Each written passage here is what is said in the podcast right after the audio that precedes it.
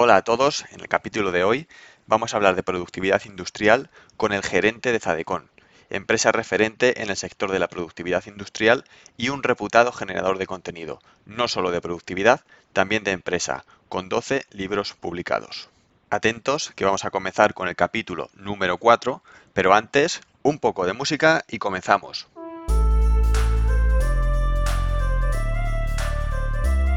Muy buenos días a todos, bienvenidos. Yo soy Roberto Rodríguez y esto es Líder Ingenioso, el podcast donde te ayudo a crecer personal y profesionalmente compartiendo contigo conceptos actuales de ingeniería y desarrollo personal y potenciando el liderazgo y la motivación. Hola José, buenos días. Primero de todo, para los que no te conozcan, por favor, preséntate. Hola, buenas. Soy José Agustín Cruelles, eh, fundador y director de Zadecon, una ingeniería que se dedica a la mejora de la productividad de las industrias, sobre todo manufactureras. Muy bien, José. Si te parece, vamos a comenzar la entrevista preguntándote por los inicios de Zadecon. Explícanos a qué te dedicabas antes de Zadecon, cómo surgió la idea de montar el negocio y cómo fue el proceso desde que surgió la idea hasta que decidiste dar el paso. Vale, pues mira, yo terminé ingeniería industrial con 23 años y me puse a trabajar enseguida, primero en una consultora de estas grandes, duré poco, duré tres meses, eh, luego estuve de jefe de obra, aparte de proyectos ya elaborados, eh, construir naves, bueno, concretamente granjas, eso en una, en una industria en una industria ganadera. Y luego de ese mismo grupo de empresas pasé a ser jefe de producción de, una industria cárnica. Aparte de llevar todas las operaciones y el día a día, pedidos, entregas, etcétera, etcétera, me dedicaba en, horas muy fuera de mi jornada ya a mejorar los procesos, hacer estudios de métodos y tiempos, equilibrar las líneas, crear sistemas de control para prevenir las incidencias, prevenir los errores, la no calidad, etc.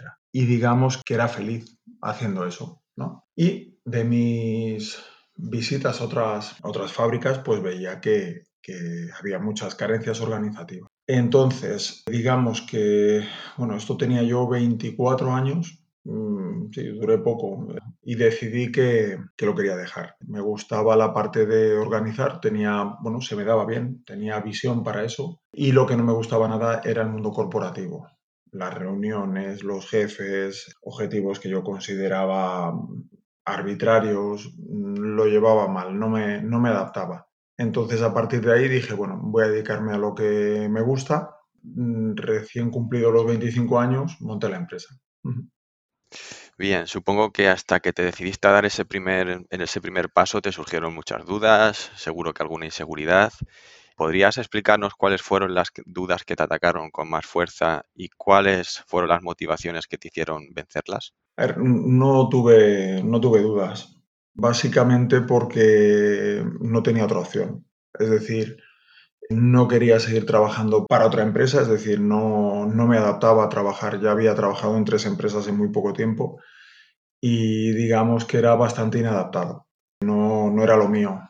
Y por otro lado tenía que sobrevivir y nada. Y, lo hice y ya está. Es decir, no, no, hubo, no hubo dudas. Me puse y dije, bueno, ya veremos lo que sale. El único criterio técnico o estudio de, de mercado que hice para dar ese salto y para evaluar la viabilidad del mismo fue mirar a otros y decir, si estos lo han hecho, yo también puedo. Pero ya está, yo ya aprenderé. A ver, no, no, es que fuera especialmente valiente, decir, no, no tuve dudas, eras un valiente, no, que no tenía otra opción. Y luego con esa edad también ese es un poco más inconsciente, aunque ya tenía un hijo, ¿no? Pero que ni lo pensé. Por lo que me has comentado en otras ocasiones, los inicios de Zadecon no fueron nada fáciles, por lo que seguro que conseguir esa primera oportunidad fue complicado y, seguro que la tienes ahí en el recuerdo y la guardas con, ilusión. ¿Podrías contarnos cómo la conseguiste y, cómo fue? Al principio, efectivamente, un chaval joven, 25 años, con cara de, bueno, tampoco que tuviera cara de crío, pero mucha, mucha experiencia mm, y mucho currículum y cartera de proyectos no albergaba mucho discurso tampoco. Entonces yo presentarme a una fábrica, decirles, una segunda generación de gente que llevaba gestionándola, que yo se lo podía mejorar, pues bueno, decirlo lo podía decir, pero generar confianza y credibilidad no, no salía al principio, ¿no? Entonces, la verdad es que el primer proyecto que hice así de cierta relevancia fue una fábrica de calzado de Fuensalida. Y no lo quería ni hacer, porque era como demasiado... Yo quería empezar por cosas más pequeñas para ir aprendiendo, ir escalando por fases, ¿no? De menos a más. Pero era familia de un tío mío, me presionó, venga, hazlo, tal. Yo ni, ni quería. Pero fue un proyecto que estuvo muy bien muy bien porque la fabricación de calzado es compleja, tiene muchos parámetros y de ahí, de ese primer proyecto, creé una metodología que, bueno, 20 años después todavía la utilizamos y lo vendemos en empresas.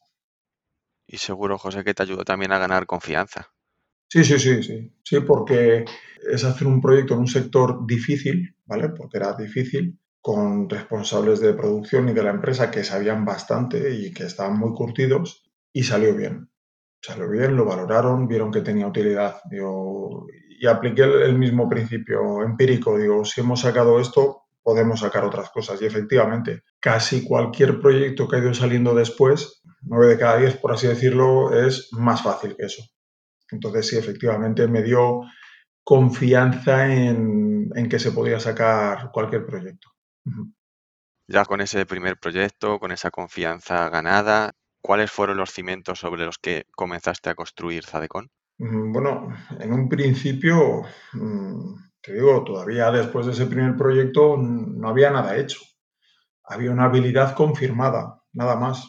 Eso y la necesidad de sobrevivir. Ya está.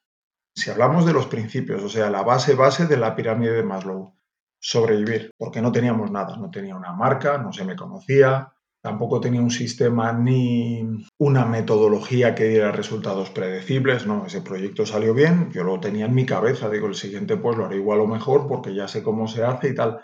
Gané un poco más de confianza y me lancé más a vender, pero todavía no había, no había nada por aquel entonces, a esas alturas.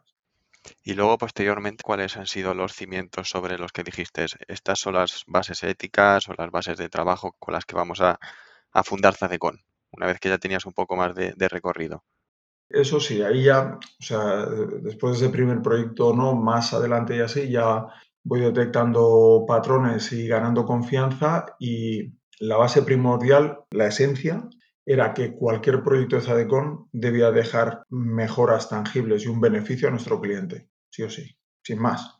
Y en ese cometido, la verdad es que eso está extendido en nuestra cultura, en todos los que trabajan en Zadecon, y no se nos pone por delante ni el mismo cliente. Cuando bueno, nos pone trabas o quizás sin mala intención nos boicotea, ¿no?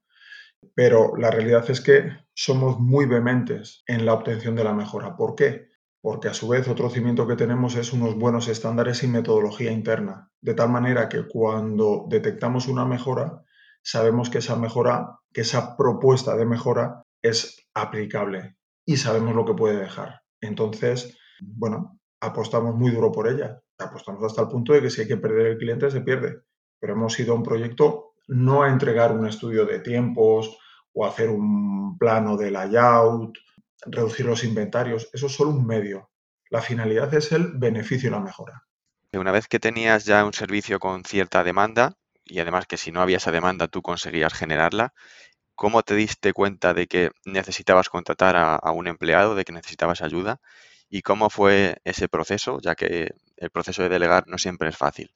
En cuanto mi tiempo no daba más de sí, en cuanto empecé a pensar que hacía falta más gente, ¿no? Entonces, mi manera de hacerlo era eh, muy básica. Buscaba becarios o estudiantes en prácticas de la Facultad de Ingeniería que tenemos cerca, ¿vale?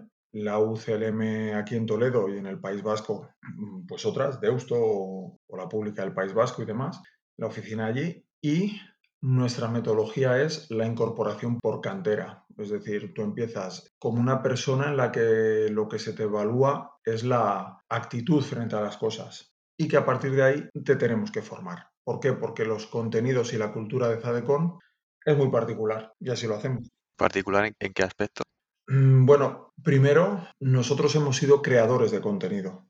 Es decir, que tú para hacer un proyecto de Zadecon te has tenido que estudiar los libros de Zadecon, cosa que seguramente no hayas hecho en la carrera. Y luego el cómo nos tomamos la relación con el cliente, pues también es una es algo muy intangible algo que es difícil de describir, pero que se tiene que entender, porque quizás en algún otro momento he metido a gente con más experiencia, lo he hecho poco eso, la es la verdad, y a mí me ha chirriado bastante pues como la manera en la que tenía de tratar al cliente, decirle las cosas, presentar el proyecto. ¿Por qué? Porque su cultura no, no estaba alineada con la nuestra. Entonces, eso también se tiene que aprender desde chiquititos. Sí, puede ser mejor. Eh, básicamente, con respecto a lo que te he dicho antes, que nosotros vamos a un proyecto no entregar un informe, vamos a que el cliente obtenga una mejora tangible, que se materialice. Y eso no lo entiende todo el mundo. ¿eh? Parece obvio, pero no lo entiende todo el mundo.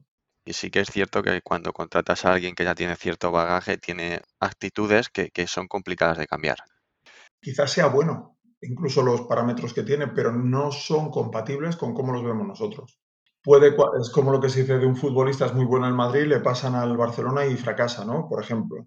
Es el mismo futbolista, pero cada equipo tiene una manera de entenderse, pues eso es parecido. Y lo nuestro ya te digo que, que a ver, que somos un poquito particulares. Un carácter no sé si la palabra es genuino, singular, pero que hay que haberlo vivido.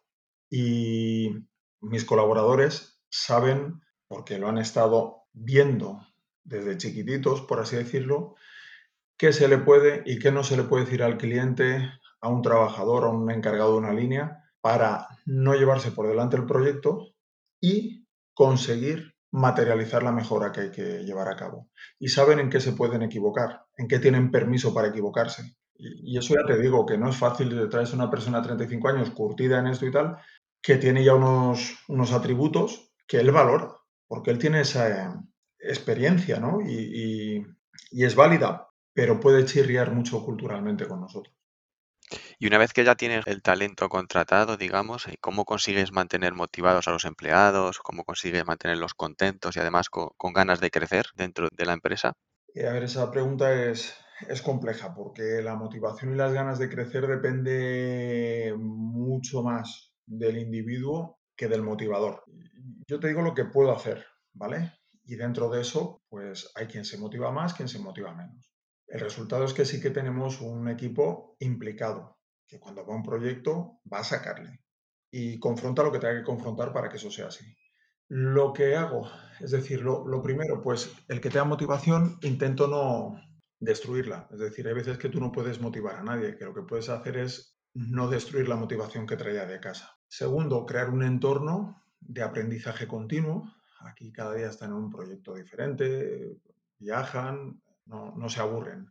Tienen flexibilidad horaria, capacidad de conciliar, que quieren hacer el trabajo un día, dos o tres, una semana, lo pueden hacer, que tienen que viajar y seguir trabajando donde sea, lo pueden hacer. Es decir, hay un contexto de facilidades, por así decirlo, en la integración. Y luego entre ellos, pues tienen una, una, buena relación. No quita que a veces haya tiranteces porque se pasan muchas horas juntos en condiciones difíciles a veces, pero con clientes difíciles, pero considero que hay un buen ambiente de trabajo. Y eso ya mm, es un motivador. Para mí el más importante, no, pero ni siquiera sé si ellos lo reconocerán así. Es decir, yo, yo lo que no hago es, lo, que no llevo a cabo porque no creo en ello, ¿eh?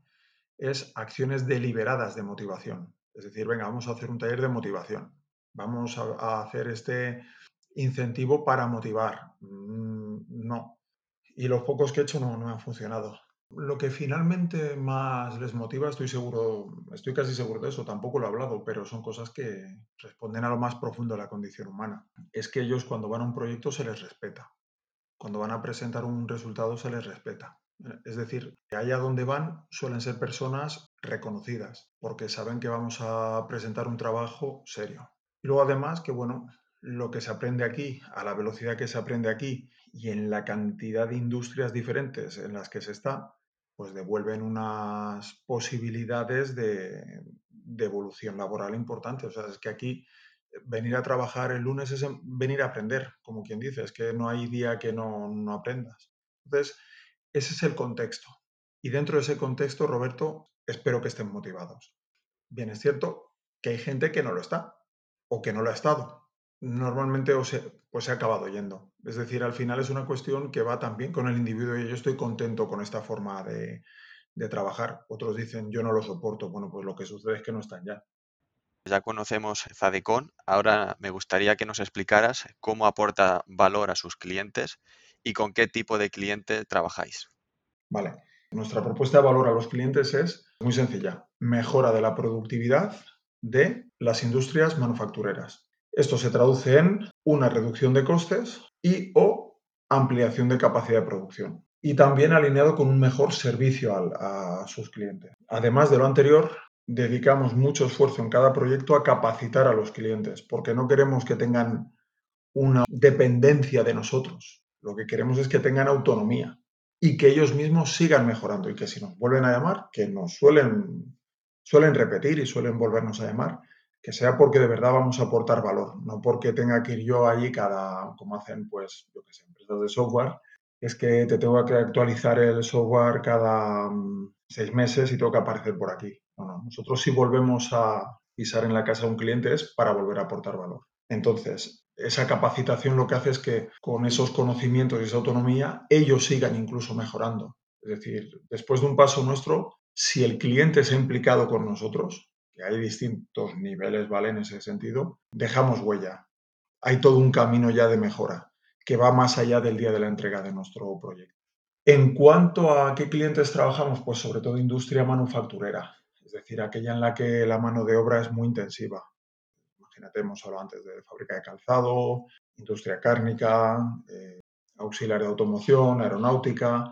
Todo esto es muy intensivo en mano de obra y necesitan mejorar la productividad de, sus procesos de manera permanente.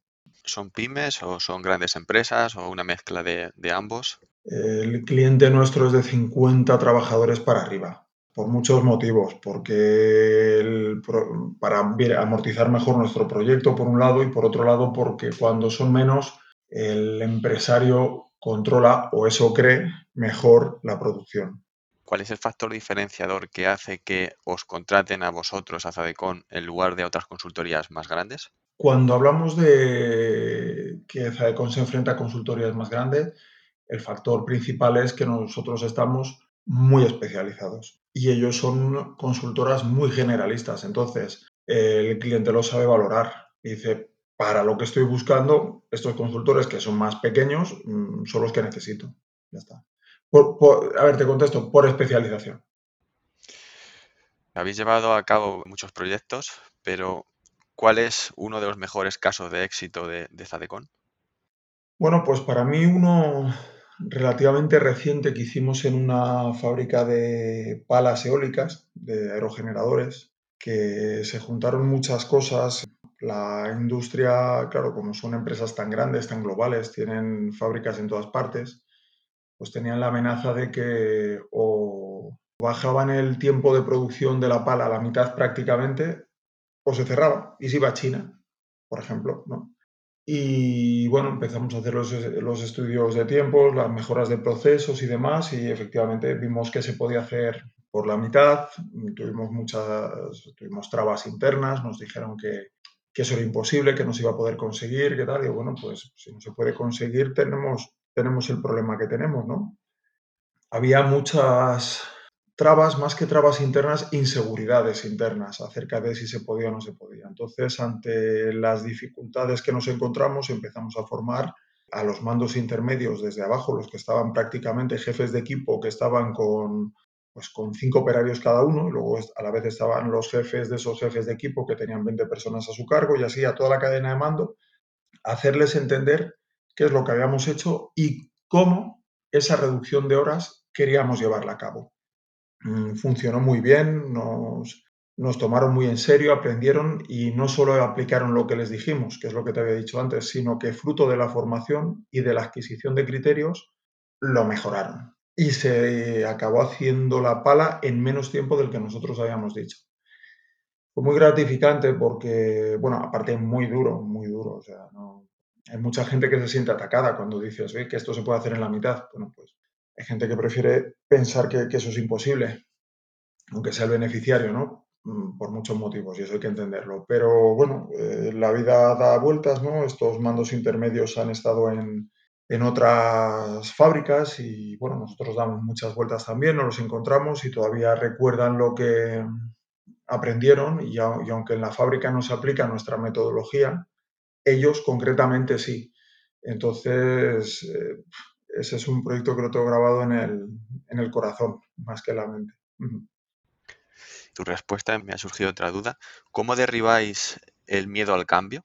Eh, no, no hay miedo al cambio, hay pereza, hay pereza normalmente. Es decir, el beneficio que aporte el proyecto tiene que ser mayor que el esfuerzo percibido por llevar a cabo, dicho cambio. Luego hay veces que hay situaciones de todo tipo, es decir, no es que o cambio me cierran. Bueno, pues ahí como es victoria o muerte, pues ahí lo tenemos fácil. Hay muchos escenarios. Eh, la, la, realidad cuál tiene que ser? Hay que hacerlo fácil. Al cliente hay que ponérselo fácil. Es una buena pregunta la que haces. Hay que hacerles entregas muy sencillas y después, ¿sabes qué? Formación, formar, formar y formar al cliente. Y si eh, de ingeniería de proceso no es suficiente, bajamos hasta el mismo mando intermedio para que todo el mundo vea que no es tan difícil. Normalmente la gente teme lo que desconoce. O sea, esa palabra miedo que has dicho es por desconocimiento. De, Jolín, esta gente me ha dicho que cambie esto, esto y esto, yo no lo veo. ¿Vale? Pues yo te, no es que te haga una presentación, una explicación, te formo te formo. Y ahora lo vas a entender tú mismo. Es más, me vas a hacer propuestas tú aparte.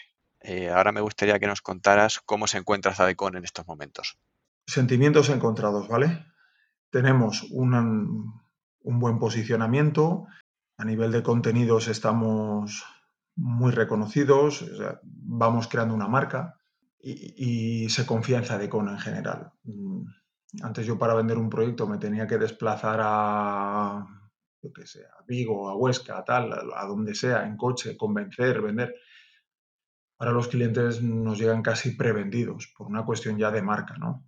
Y donde antes tenía que dedicar tres jornadas entre los viajes, oferta, presentación y tal a la venta de un proyecto, ahora lo hago por medio de una llamada a veces, una llamada de teléfono. ¿Por qué? Porque ya hay muchos supuestos acerca de lo que puede hacer Zadecon, ¿no? Entonces, en ese sentido, bien, hemos mejorado mucho nuestros estándares, es decir, que la probabilidad de éxito de los proyectos y la estabilidad del entregable al cliente ya es mucho más predecible, ¿vale? Es decir, nosotros vamos a un proyecto y ya tenemos un 70% del resultado ganado nada más empezar solo por los estándares que ya tenemos. Y a nivel de marketing, pues seguimos mejorando. Eso en, eso en cuanto a la parte más operacional. Eh, resultado de eso, bueno, todo lo que esté bien hecho está bien, ¿vale? La realidad es que estamos a nivel de resultados como empresa un tanto estancados, es decir, no hemos conseguido incrementar la, la demanda. Mm, con la actividad de nicho, tan de nicho que tenemos eh, y la tipología de clientes que tenemos, pues siento que a nivel de crecimiento, pues, pues no sé si hemos tocado techo o bueno, o está por ahí, o está cerca. Habrá fluctuaciones de más menos, pero por ahí estamos. Esa es mi percepción. ¿Cómo te planteas superar ese techo que dices que habéis alcanzado? pues a ver, haciendo mejor lo que estamos haciendo, desde luego que no, porque se ha demostrado que no, que no, rompe el techo. Es decir, siempre hay que mejorar y hay que entregar un proyecto mejor al cliente de lo que hacíamos el año pasado. Eso está claro. Tenemos que tener capacidad de venta mejor que la que teníamos el año pasado. Vale. Pero creo que esa mejora y esos esfuerzos no están dando, o sea, a nosotros nos están eh, aportando ya un comportamiento asintótico. imagínate, mejor el doble una entrega. Yo no percibo el doble de ingresos, ni el doble de clientes, ni se me valora el doble, ¿vale? Entonces, en ese sentido, estamos en una asíntota. Haciendo lo mismo mejor, no, no, no es el camino. Es decir, pasaremos de ser gusanos a unos gusanos un poco más gorditos, pero no mariposa, ¿vale? Entonces, hay que buscar cosas diferentes, mm, eh, que sean pues sinérgicas a, a, lo que estamos haciendo, mantener como núcleo Zadecon y que se vayan añadiendo actividades descentralizadas. Nosotros vamos a seguir mejorando y mejorando y vamos a abrir la puerta a proyectos sinérgicos que impliquen ayuda a la industria y que, y que sean compatibles con Zadecon. como por ejemplo tenemos la actividad de, desarrollo de software o la de, aunque esa está un poco más apartada, pero fue parte de mis principios también porque lo fundé yo, de construcción y reforma de naves industriales, que también les ayudamos desde Zadecon, etc. Entonces, creo que vendrá más por la adición de actividades paralelas y sinérgicas, de, tener más soluciones. Eso es lo que creo. ¿Cuál es la mayor fortaleza y la mayor debilidad de Zadecon? Bueno, la mayor fortaleza es la cultura que tiene todo el equipo de sacar adelante el proyecto, cueste lo que cueste, hay que dejar, hay que materializar una mejora significativa para el cliente, esa es la mayor. Y la, y la mayor debilidad para mí es el, el modelo, el modelo de mm, ingresos no recurrentes que hace que no pueda estabilizar bien mi, demanda, no pueda hacer un plan de, crecimiento, de contratación de personal. Eh, la demanda nuestra funciona muy en pulsos. ¿Por qué? Porque trabajamos por proyecto. Pero bueno, es así, el, negocio es así y, y, tiene esa debilidad, tiene otras fortalezas, pero en ese sentido creo que la mayor debilidad es esa, porque hay muchas cosas que no puedes planificar. Y ya la última pregunta, José, esta es un poco más, más personal. Eh, ¿Te apasiona lo que haces? Sí, totalmente, totalmente. Lo noto, a ver, tengo días de todo, tengo días de mucho aburrimiento, pero la realidad es, es que cuando estoy delante de un cliente presentándole, vendiéndole un proyecto, después de dos horas de visita a su fábrica y mostrándole todo lo que el potencial de mejora en función de lo que he visto durante mi visita, o estoy formando a mandos intermedios, a directivos y demás, la verdad es que me transformo. En ese momento podría estar 10 horas hablando y sin, sin comer ni beber, ni, ni me entra sueño ni nada. me gusta mucho, me gusta descubrir patrones de comportamiento y a partir de ahí crear modelos, o sea, a partir de ahí mejorarlos y crear modelos de, organización, modelos organizativos, y luego ver qué funciona, pues me, bueno, me genera una especie de, una especie de placer. Y además que, bueno, que tengo la habilidad en esto. Entonces la respuesta es sí. Pues nada, José, muchas gracias por tu tiempo y sobre todo por compartir con todos nosotros tu experiencia y, todo tu conocimiento. Ha sido realmente interesante conocer la historia de, de, una empresa que ya lleva bastante tiempo en el mercado y además que continúa aportando valor a los clientes, con lo que solo tengo que darte las gracias, José, por, tu tiempo. Muchas gracias a ti, Roberto, por, por tenernos en consideración.